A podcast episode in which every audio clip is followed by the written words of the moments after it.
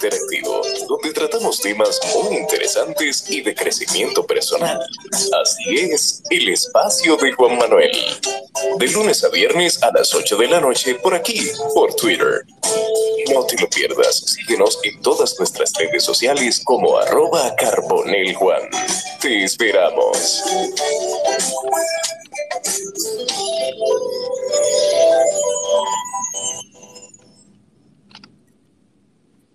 Buenas noches para todos, bienvenidos más a otro espacio más del espacio de Juan Manuel. Hoy con un tema muy interesante, consumo de alcohol y drogas en el embarazo, con el doctor Jotin Pérez.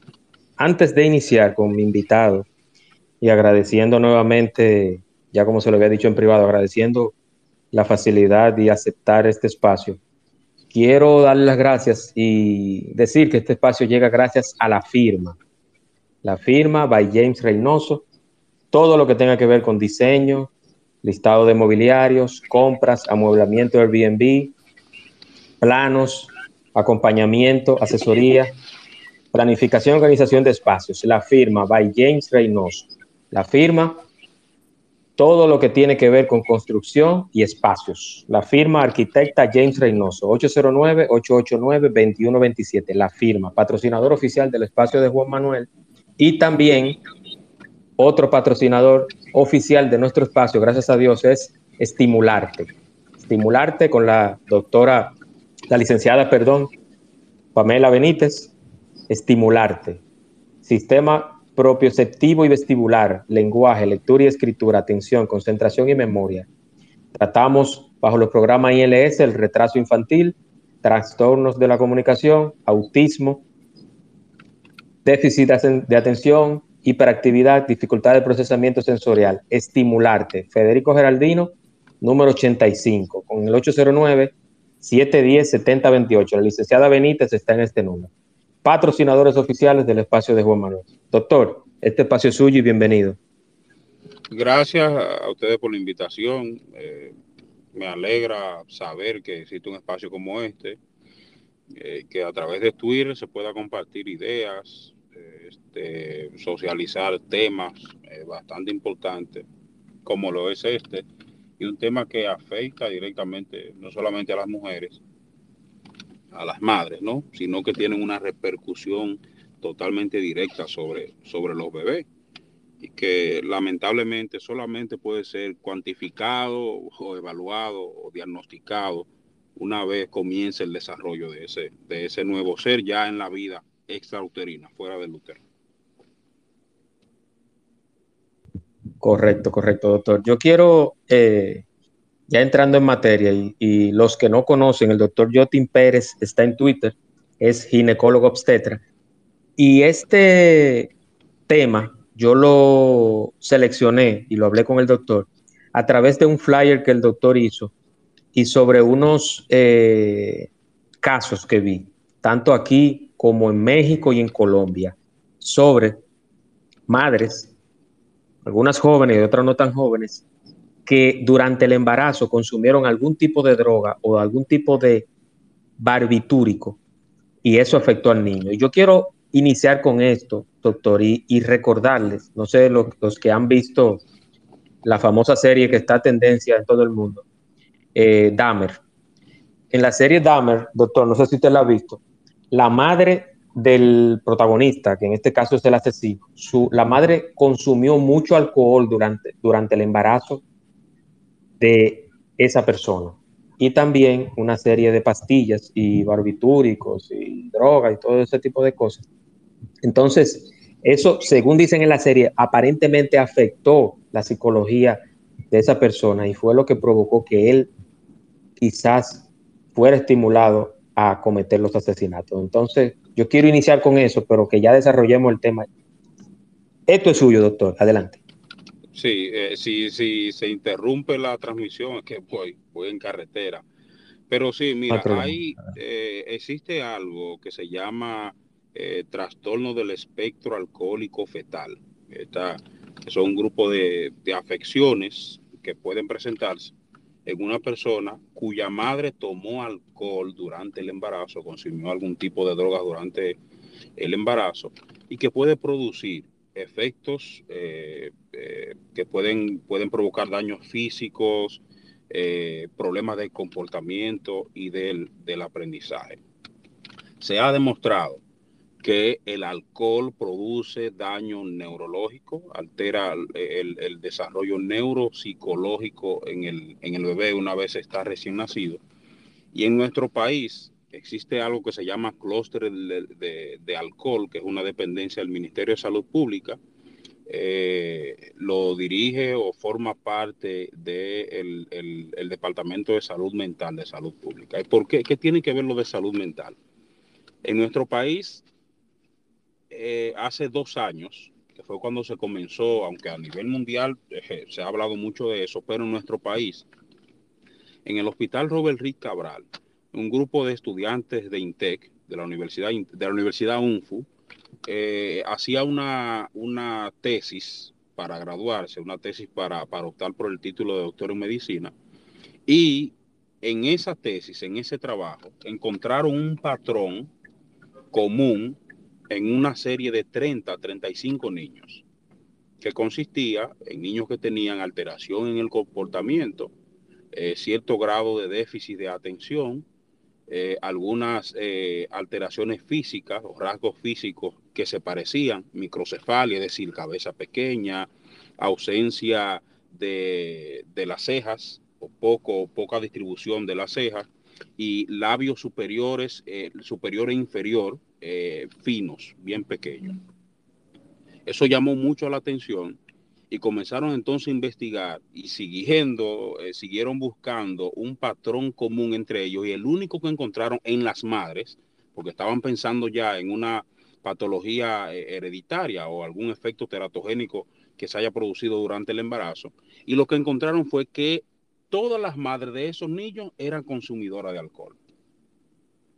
Eso prendió el bombillo e hizo que se activara una alerta y que se creara eh, o se pusiera a funcionar lo que es el clúster el clúster de alcohol y enfocándolo, en, a ellos pertenecen el famoso Alcohólicos Anónimos también, pero este punto lo dirigieron solamente a prevenir el síndrome del espectro alcohólico fetal, que es como se llama el conjunto de, de anormalidades o daños o defectos que están asociados al consumo de alcohol. ¿Qué es lo que, lo que, lo que muestra la evidencia, lo que muestran los estudios? que esos niños de madres consumidoras de alcohol posteriormente tienen esos defectos que acabamos de describir, pero que generalmente se detectan en cuando comienza el desarrollo cognitivo del bebé, cuando se supone que debe comenzar. Nosotros como obstetra a un niño recién nacido no le pedimos muchas cosas. Nosotros solamente, a menos que tenga alguna malformación o alguna eh, eh, alteración anatómica, labio leporino, paladar, paladar hendido, que le falta una extremidad, que aparezca con algo anatómico, o sea, que sea evidente. Como obstetra, nosotros solamente le pedimos a un niño que, que tenga un buen color a nacer. Eso es lo que, lo que valora, que es lo que se llama la valoración del APGAR. APGAR es la valoración al primer minuto de nacer el bebé y a los cinco minutos de nacer el bebé.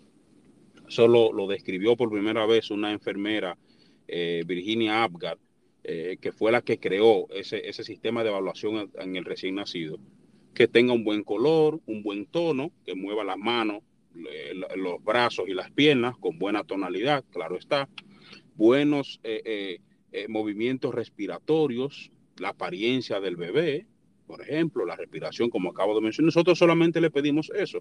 Todos los niños, como dicen, todos los niños nacen rosaditos, bien bonitos, muy bien.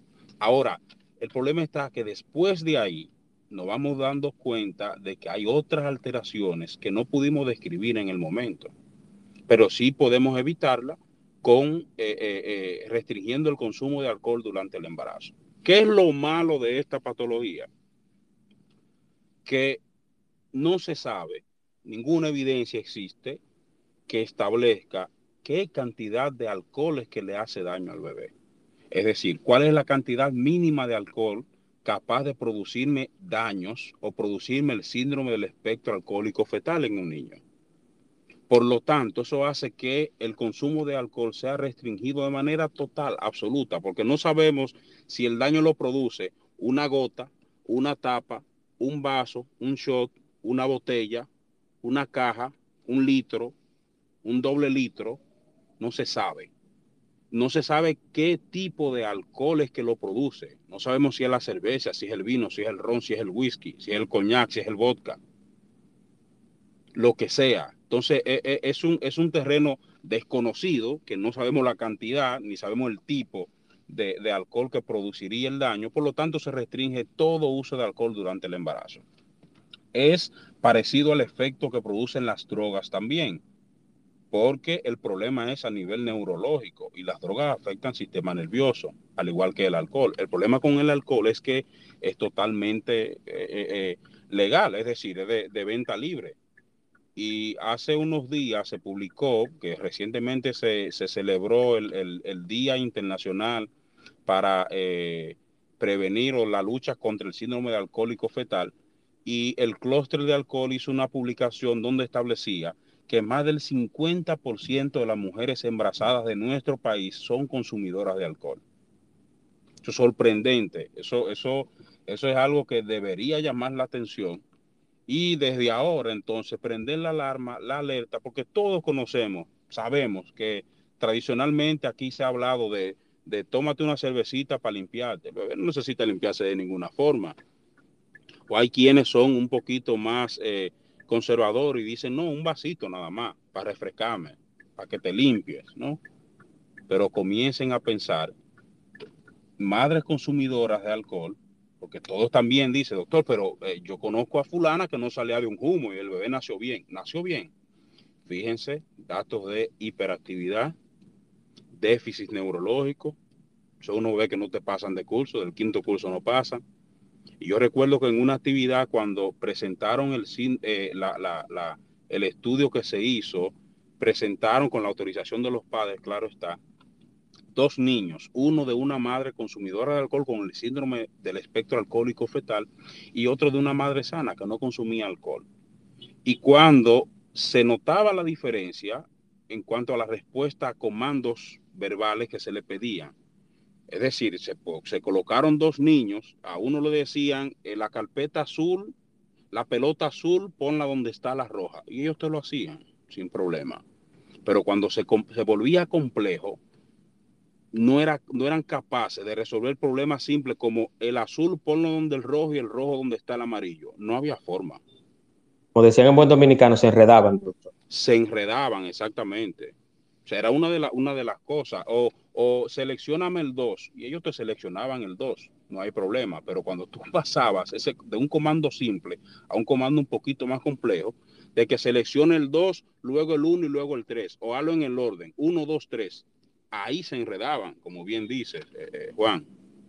Entonces, un problema que es legal el consumo de alcohol, todavía lamentablemente estamos luchando o se está luchando con esa cultura de que la mujer embarazada debe tomarse una cervecita para limpiarse al final del embarazo, porque esa es otra. Tampoco sabemos en qué etapa del embarazo es que se produce el daño.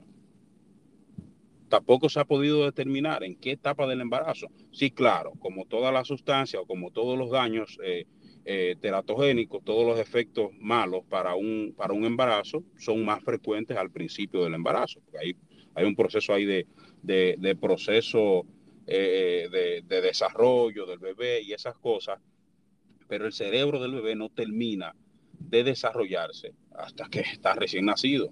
Es decir, el cerebro del bebé está hipersensible a esas sustancias eh, psicógenas, si podemos decirlo, a esas sustancias que son tóxicas para el bebé.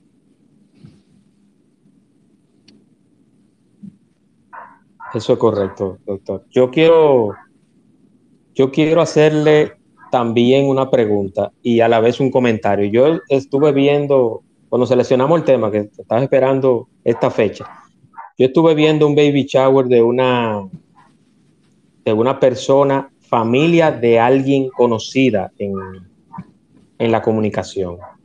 Y yo dije, bueno, el baby shower está muy bonito, pero me llamó la atención algo.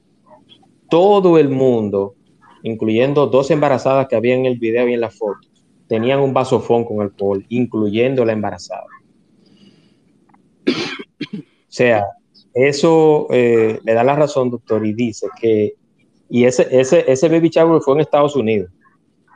Oye, oiga eso. O sea que, o sea que es, es, es bastante delicado. La sí, para, para y, y, Estados Unidos, que es una sociedad un poco más, una sociedad más abierta, una sociedad abierta. Eso, esos programas están bien desarrollados en Estados Unidos. Todo, o sea, lo del síndrome del petro alcohólico fetal. Y bueno, no, no es por decirlo, eh, eh, eh, probablemente vemos ese, ese, ese patrón conductual que hay en Estados Unidos que es bastante complejo, donde cualquier niño tiene cierto grado de, hiperactividad, cualquier muchacho te coge un, un, arma y se la descarga a otro, para no hablar de, eventos eh, catastróficos masivos que se han producido allá.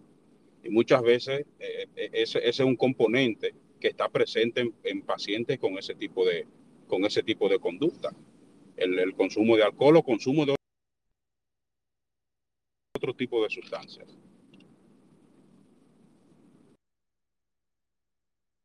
Se cortó un poquito, doctor. Eh, parece que por la, la carretera.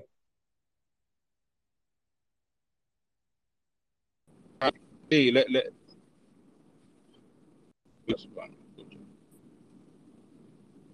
Hello. ¿Me escucha, doctor? Ahora sí. Ahora, sí. no, yo te, yo te escucho perfectamente. Te decía que ah, Estados Unidos es una, un país donde hay un patrón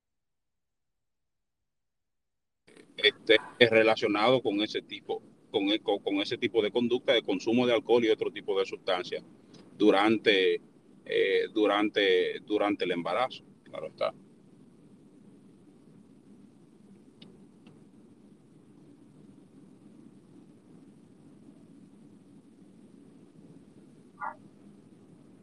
Si ustedes escuchan un perro, lo que pasa es que ese perro eh, es parte ya de, de mis espacios. Yo le, yo le pago una mensualidad para que él salga como, como hablante a veces cuando el tema le interesa.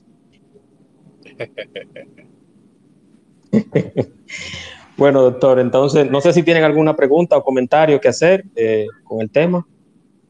¿No? ¿Sí?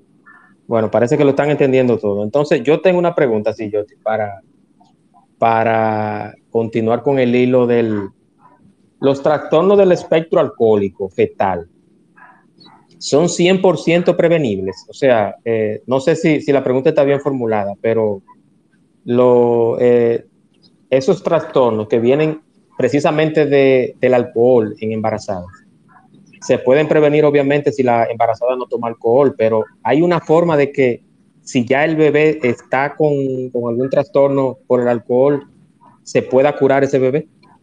Mm, no, o sea, manejo, manejo de, terapias, claro está, pero evitar que el alcohol le haga daño al bebé, eso es imposible. Ahí eso no hay forma de evitarlo, porque el, el alcohol atraviesa la barrera placentaria de manera simple. El alcohol pasa al bebé sin pasar por go, como, como decimos popularmente sin pasar por home, eh, por Correcto. Go, ¿verdad? Como lo que, que por go, por go, Exacto, en, el monopolio, sí. Y ese tipo, el, el, tipo de daño que produce el alcohol no, no es prevenible. La mejor forma, la única forma de prevenirlo es no tomando alcohol. Simple, sencillo. Pero ahí eso es correcto, eso es correcto. el bajo peso corporal, la mala coordinación, que son lo que presentan esos, esos bebés, una conducta hiperactiva, dificultad para prestar atención, mala memoria, eh, eh, déficit de atención en las escuelas, eh, básicamente en, problemas matemáticos. Imagínate, la matemática nos complica a muchos que, que, aparentemente somos normales. Imagínate un bebé que tenga un síndrome alcohólico fetal. Capacidad para razonamiento, todo ese tipo de, de, alteraciones se pudieran manejar, pero ya con, con, terapias, terapias de conducta, que bien hay, hay especialistas que son son bien, eh, eh, eh, están capacitados en el área. Eso es correcto. Ariel tiene una pregunta o comentario. Adelante, Ariel. Activa tu micrófono, hermano, y bienvenido. Buenas noches. Doctor, una preguntita. con relación a que en nuestro país tenemos la moda, la famosa moda de la juca o el vape, ¿eso tiene el mismo efecto en, los, en las embarazadas con su bebé. Claro, pero lo del VAPE es, diferente porque ya ahí hay otra, otra modalidad. Es decir, el VAPE funciona como el cigarrillo. Claro está, que el cigarrillo también es un potencial eh, una, una, potencial sustancia que produce daño a los bebés. Diferente al alcohol, porque la forma en que lo produce son diferentes. Claro, el alcohol, el alcohol atraviesa barrera placentaria, se va al sistema neurológico. Pero todas las pacientes que son fumadoras, independientemente de lo que fumen, ya sea marihuana, ya sea cigarrillo, ya sea puro, ya sea vape, ya sea juca, lo que sea, está multiplicado por 10 veces todas las complicaciones que se puedan presentar durante el embarazo. Y ahí tenemos que agregar preeclampsia, diabetes, eh, bebé con, con, bajo peso al nacer, bebé, y si le agregamos bajo peso al nacer, tenemos que pensar en déficit de atención, tenemos que pensar en bebés prematuros, tenemos que pensar en múltiples patologías que están mediadas con el tabaquismo, el cigarrillo, la fuma, como un factor de riesgo.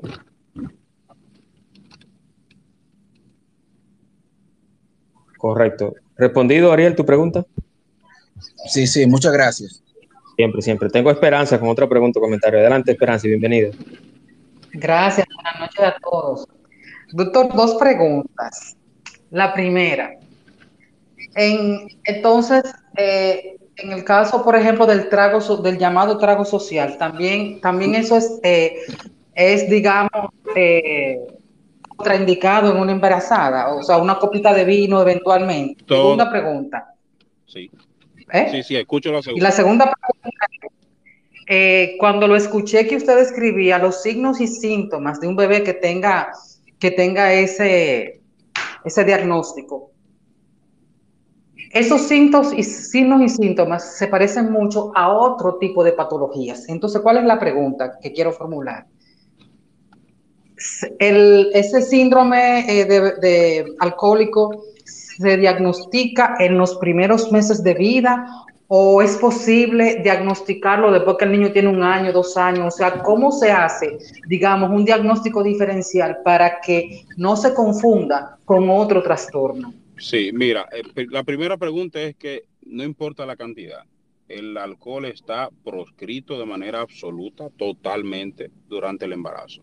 Ni tragos sociales, ni el trago del cumpleaños, ni el trago de Navidad, ni la copa de vino, ni la cervecita para limpiarme, ni, ni el trago de ron para ponerme happy, ni un shot de, canelilla, de fireball, valga la cuña, para ponerme sabrosa. No, nada de eso. Porque, como les dije, no sabemos el tipo de alcohol, no sabemos qué cantidad de alcohol, no sabemos por qué tiempo, ni en qué tiempo es que se produce el daño. Toda consumidora de alcohol, independientemente de la cantidad, del tipo de alcohol, o del tiempo en el que se toma el alcohol, independientemente de eso, tiene riesgo de desarrollar el síndrome alcohólico fetal. Bien, ahora bien, la otra pregunta es sobre... Eh, hablaba de los signos y síntomas que usted describía. claro. Eh, mire, el principal factor es el antecedente, interrogatorio, usted consumidora de alcohol, saber si la madre eh, consume alcohol, Lamentablemente, esos patrones conductuales no podemos evaluarlos en un recién nacido. A un recién nacido tú no puedes decirle, no puedes valorar su desarrollo cognitivo eh, siendo recién nacido. A un recién nacido tú no puedes eh, decirle, nómbrame los colores o nómbrame los números que sean pares. Ahí no, ahora hay rasgos físicos como la microcefalia, es decir, la disminución del perímetro del perímetro cefálico, eh, la, la, configuración de la cara del bebé, el de la distribución de, las cejas, eh, el, grosor de los labios, por ejemplo, el tamaño del bebé, el peso, son aspectos anatómicos que son medibles, claro, nos pudieran hacer sospechar sobre si existe alguna, algo parecido al síndrome alcohólico fetal, porque sí también hay otra patología que lo pueden producir. Pero si yo tengo la si yo tengo esas esas eh, esas características y tengo una paciente que es consumidora de alcohol, pues bingo, hice el diagnóstico del síndrome del espectro alcohólico fetal. ¿Contestada, Esperanza, su pregunta? sí, perfecto. Muchas gracias. Siempre, siempre. Jotin, yo tengo otra pregunta de un oyente que también está por acá y me dice lo siguiente. ¿Qué otros órganos o sistema del bebé aparte del sistema nervioso, se afecta más si se consume alcohol durante el embarazo? Sí, mira, eh, falta de desarrollo, lo principal, fíjense cómo Yo hablo de microcefalia. La microcefalia es el pobre desarrollo, el poco desarrollo o, la falta del desarrollo normal del perímetro de la cabeza del bebé. Eso pudiera ser lo que estimule a que el cerebro se desarrolle poco, pudiera hacerlo, pero también puede producir un daño cerebral aunque no haya microcefalia. ¿ok? El cerebro es lo principal. ¿Por qué? Porque el alcohol donde se va es a nivel cerebral. Me explico. Eh, nosotros nos damos un humo y nos dimos el humo fue porque el alcohol lo afectó arriba, sistema nervioso. A nosotros no se, no, no se nos daña, no se nos produce un daño en ningún otro órgano. Bueno, se aumenta la diuresis, eh, se orina más, claro está, eh, pero, pero daño per se en otro tipo de órgano no está demostrado. Ahora, en la configuración anatómica, sí. No es que el bebé va a tener una malformación congénita por consumir alcohol, pero sí a nivel neurológico eh, está totalmente demostrado. Y eso se evidencia posteriormente, después del nacimiento, cuando se hace una evaluación neurológica del bebé. Eso es correcto. Doctor, yo, yo tengo una pregunta y es, eh, dado a veces la poca información o los pocos programas que se dan a nivel público y privado, ¿por qué hay tan poca información? Eh, ya como yo lo he visto, por ejemplo, antes cuando yo veía muchas eh, revistas y, veía programas del telecable en Estados Unidos, yo veía que los cigarrillos, eh, los Camel, la Malboro, valga la cuña, tienen una parte donde dicen embarazadas no consumir. O sea, ¿por qué hay, tan poca información a nivel de mercadeo, de, anuncios de radio, de televisión, sobre el daño que hace el alcohol, el cigarrillo y las drogas a las embarazadas? Sí, mira, yo, yo creo que falta mucho, realmente, falta por hacer, pero, pero como le mencioné, el, el programa que tiene el Ministerio de Salud Pública está trabajando, está trabajando en eso, me consta este, probablemente falte más, eh, eh, no vamos a decir recursos, pero que falta, falta más, más eh, material educativo. Ellos están trabajando bastante, sí, claro. la prensa, muchas instituciones ya se han hecho eco, varias fundaciones también, porque realmente es una problemática que complica a los bebés y se ha visto que, realmente, que es totalmente controlable. Pero sí, eso, eso forma parte de una política de salud, una política sanitaria, que eh, yo decirte de por qué no ponen tanta publicidad, pues para mí es darte la razón de eso es un poquito, un poquito difícil realmente. O sea, no, porque no, no sé por qué. Pero sí te puedo decir, eh, me consta que hay, hay un programa eh, del Ministerio de Salud Pública que anda detrás de eso. Claro, es un programa que podemos decir que es joven, por no decir nuevo, que todavía se está desarrollando. De hecho, hay, existen unidades para el tratamiento de pacientes o manejo de pacientes consumidoras de alcohol y otras sustancias. Es todo un protocolo de manejo que consiste desde captar a la paciente en la consulta prenatal hasta el seguimiento de los bebés una vez nacen.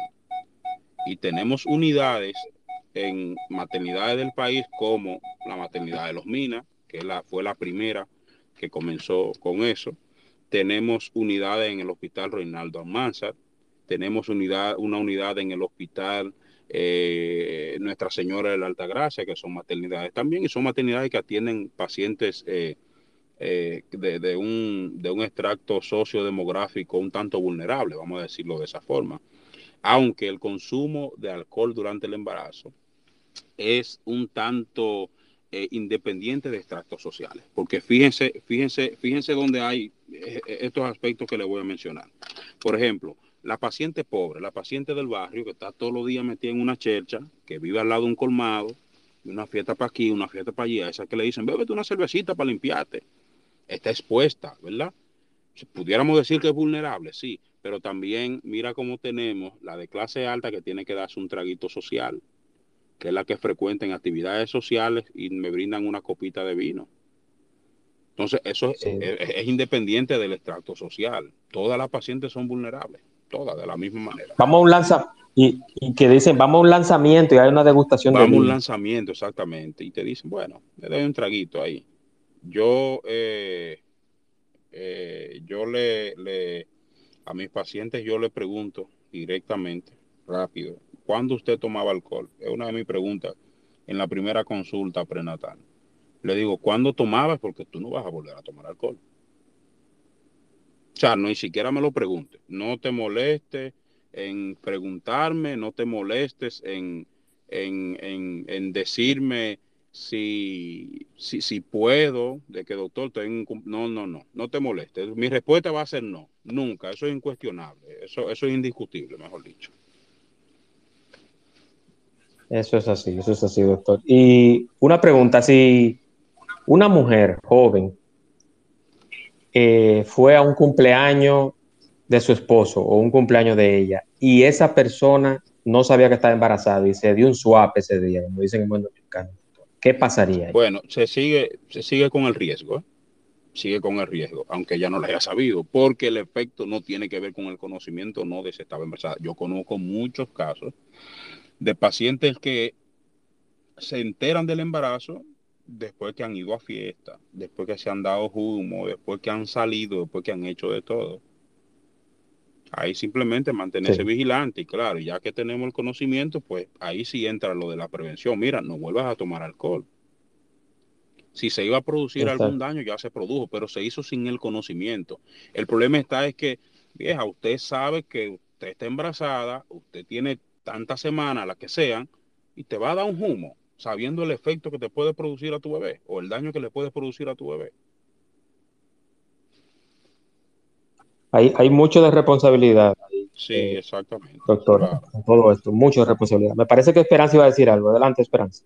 Eh, sí, eh, doctor, en esa misma sintonía de la que ustedes están hablando ahora, del tema de prevención y eso, en, en días pasados yo escuché que se pretendía establecer prohibición de venta de bebidas alcohólicas a mujeres embarazadas. Y yo, y yo me pregunto, ¿es necesario, por ejemplo, a una persona adulta que se le prohíba la venta de bebidas alcohólicas. Es como decir a un diabético no le vendan dulce. O sea, es un tema de, digamos, de, educación para prevenir y como decía Juan Manuel, de responsabilidad de la persona. Sí, sí. ¿Qué usted opina? Lo que pasa es que es más fácil eh, controlar el expendio de bebidas alcohólicas embarazadas que decirle a un colectivo, mira, no vaya y compre alcohol. A nosotros, y le voy a poner un ejemplo clásico, ¿no? Cuando el COVID, bueno, ponte mascarilla, no salgas, es fácil. La gente desobedecía, la gente salía y no se ponía mascarilla. Fue necesario trancarnos mediante un decreto y decir, no, el que está fuera de la casa está preso. Prácticamente es lo mismo, porque cuando se hablan de políticas de salud, depende mucho del tipo de población con el que estás lidiando. O sea, depende mucho con que la población eh, colabore con la conducta que se quiere tomar, a pesar de que esa conducta es en favor de la población. Yo la veo bien, o sea, esa, conducta de, que así como se le impide a menores de edad el expendio de, bebidas alcohólicas, yo también estoy de acuerdo que, que, que se controle el expendio de bebidas alcohólicas a mujeres embarazadas. Y más que eso, que también, de hecho, hay, hay negocios de, de, centros de diversión donde no permiten la entrada de embarazadas. También estoy de acuerdo que, se controle eso, que no se le permite entrada a embarazadas a, a, lugares de expendio de bebidas alcohólicas. Eso, ese, ese, es mi parecer, es una opinión muy personal que tengo, porque de alguna de alguna forma eh, hay que hacerlo, de alguna forma hay que hacerlo. Eso es correcto, doctor, correctamente. Y, yo secundo ese tema y ahora que usted menciona lo del COVID, muchas veces las medidas, eh, a veces uno la ve, la ve muy, muy, muy excesivas o muy restrictivas, pero a fin de cuentas, eh, quieras o no, te están cuidando a ti pero eres tú primero que tienes que tener la responsabilidad de cuidarte tú. O sea, es como usted dice, que lo veo perfectamente bien. Usted le dice a sus pacientes, no me pregunte si puede, si puede tomar alcohol. No, o sea, eso no está en discusión. Y eso, eso es precisamente lo que... Ahora viene una época, doctor, que no sé si usted está de acuerdo conmigo, viene una época donde hasta el que no bebe toma alcohol y es diciembre. Claro, claro. Entonces, eh, da mucha pena que se tenga que tomar medidas extremas para algo tan básico como para saber que una embarazada no puede usar drogas, no puede tomar alcohol, no puede fumar. Entonces, eso, eh, siguiendo ese mismo tenor y esa misma línea. Claro, pero también, también, también, también, porque es que, hay, que tenemos que colaborar todos, o sea, todos tenemos que, que, que llevarnos la idea, y es lo que yo pretendo con este espacio, de que por lo menos quien nos está escuchando en este espacio sepa de que cuando la amiga, la hija, la hermana, la prima quiera darse un trago, decir, hey, tú no puedes tomar, aguántate. Yo creo, por ejemplo, así mismo como el, la venta de cigarrillo dice, o, la venta de, bebida alcohólica dice, el alcohol es perjudicial para la salud, ley 4201. 4201, que dice la, la, la, la, sí, la, la publicidad de la bebida alcohólica Asimismo, puede decir también prohibir el, el, uso de bebidas alcohólicas en embarazadas está asociado a daño del bebé. Tú lo puedes decir también. Ahora yo estoy, estoy limitando mi venta a un público. Eso, yo lo entiendo. Eso puede controlarse por ahí también. Eso puede ayudar mucho. Como también yo siempre he criticado con el asunto de la lactancia materna. Los que venden fórmulas pueden muy bien agregar, dar el seno no cuesta nada o esta fórmula no, no sustituye la lactancia materna. Pues será, porque es bueno que todos colaboren. Ah, si yo voy a controlar a quienes venden bebidas alcohólicas, les voy a decir no le venda bebidas alcohólicas embarazadas. Pero vamos, vamos, vamos por parte. ¿Quién me dice a mí, yo como colmadero, que ella está embarazada? La paciente me va a ir con una constancia, decirme, no, yo estoy embarazada, no me vendas a mí o me va a decir yo no, estoy en, o con una prueba casera. Con una prueba de, que estoy negativa. A mí si tú me puedes vender. Pues vamos a controlar a Brugal, a Barceló, a, a, la presidenta, todo el que vende bebida alcohólica, de que en su botella, en su publicidad, ponga que el consumo de alcohol está asociado a daño a mujeres embarazadas. Eso es así, eso es así, doctor. Eso es correcto. y y es también lo que yo quise aclarar con, y quiero llevar con este espacio, es precisamente eso, porque a diario lo veo, lo veo aquí, lo veo en las redes sociales, y es mucha irresponsabilidad, pero también a la gente, la gente no entiende o, no, o, es que quizás no han leído o no se han dado con la realidad en el espejo de que, de que eso hace daño, doctor. Y, y por ejemplo, una duda que tengo, para, que sepamos toda la gravedad del consumo de alguna de esas sustancias en el embarazo. Por ejemplo, si una embarazada se toma una vez al mes un vaso de cerveza, hasta ese punto puede hacerle daño al bebé. Claro. Que no sabemos, es que no sabemos si es una gota. Es que no o sea, es, correr el riesgo a algo que todavía la ciencia, que la ciencia me dice sí, puede producir daño, pero la evidencia no me dice qué cantidad.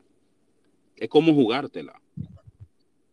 O sea, está bien, tú juegas la ruleta, a la ruleta rusa con un revólver y tú tienes una sola bala de seis, está bien, no hay problema. Pero que tú no sabes, si tú realmente no sabes si, si, si, eh, si donde, el espacio que va a caer es donde está la bala. Entonces, ¿qué es lo ideal? No jugar a la ruleta rusa. Exacto. Así es, así es. ¿Alguien más tiene alguna pregunta o comentario del tema? Aprovechen ahora que el doctor Jotin es muy ocupado y, estos, estos momentitos no se dan siempre. Así que aprovechen. No tienen preguntas. Bueno, entonces lo, están entendiendo todo. ¿Algo más que usted quiera agregar al tema? No, es soltarle eso, que por lo menos los que están aquí eh, se lleven la idea de que las embarazadas no pueden tomar alcohol. Eso es simple. Así como yo se lo digo a mis pacientes, mira, tú no puedes tomar alcohol. Así mismo dígaselo a sus familiares. Y pónganse a pensar en el familiar, en el conocido, en la amiga, en la del barrio, en la vecina, que no salía de un humo estando embarazada. Evalúen a ese bebé. Chequeen a ese bebé, eh, a ese hijo de esa madre que consumía alcohol y chequéelo. Fíjense a ver y verán que van a descubrir datos, rasgos de daños o del síndrome alcohólico fetal, ustedes lo van a ver. Pónganse a analizar, pónganse a analizar en fulanita, la que se daba el humo, y cómo nació fulanito ahora. Fulanito es como medio raro. Ven acá, fulana, tú tomabas alcohol durante el embarazo. No, la prevención debemos hacerla por ahí. Son nueve meses, lo que dura un embarazo. Después tú te jaltas de romo, no hay problema. Te jaltas de cerveza y tú vas a seguir tu vida normal. Ahora, si usted decidió o si usted logró un embarazo, si usted está embarazado, usted sabe que usted tiene un compromiso con ese bebé. Porque las acciones de una madre, de una embarazada, perdón, ya no van solamente dirigidas a, hacerse daño o en beneficio de ella. Tú tienes que pensar en una criatura que depende de ti directamente. Diferente a cuando nace. Cuando nace todavía depende de tu cuidado, pero no directamente de ti. Tú sí tienes que cuidarlo, claro está, tú sí tienes que brindarle la atención, educarlo y todo lo que, lo que se tiene que hacer con, con, con, con un hijo o con una hija, pero ahí, ahí, ahí, ahí, mientras está embarazada, depende directamente de ti, de tu nutrición, de, tu comportamiento, de, lo que consume, de lo que toma, de tus decisiones. Usted se salta de romo, usted le está haciendo daño, usted le está dando un humo a ese bebé. Hablando en términos llanos, usted está humando a ese bebé, tú le estás dando un, tú te estás emborrachando y ese bebé también se está emborrachando, pero el cerebro de ese bebé es hipersensible a eso. es un cerebro que no te va a aguantar un humo. Y ese problema lo vemos cuando se desarrolla ese bebé ya después de los cinco años, después que un escolar, prácticamente. Así es. Juan, gracias por, por, la invitación. Doctor, yo quiero, no, gracias, gracias a usted, doctor, y gracias por, por el tiempo que yo sé que lo, lo, hizo manejando. Y eso es lo interesante de todo espacio, que donde quiera que estés, como dice la, la promoción de una emisora muy famosa aquí en República Dominicana, se pueden hacer estos programas. Perfecto. Agradecerle a usted, doctor. Eh, quiero recordarles que mañana seguimos con el espacio de Juan Manuel, con un espacio muy interesante con la periodista y cronista deportiva Susi Jiménez sobre la óptica de la crónica deportiva a través del ojo femenino. Mañana, 8 de la noche, con Susi Jiménez. Punto de vista femenino con Susi Jiménez. Agradecer también a la firma by James Reynoso y también a estimularte. Estimularte con la licenciada Pamela Benítez, patrocinadores oficiales de El Espacio de Juan Manuel. Agradecerle a todos. Gracias por estar por acá. Y nada, nos escuchamos mañana nuevamente.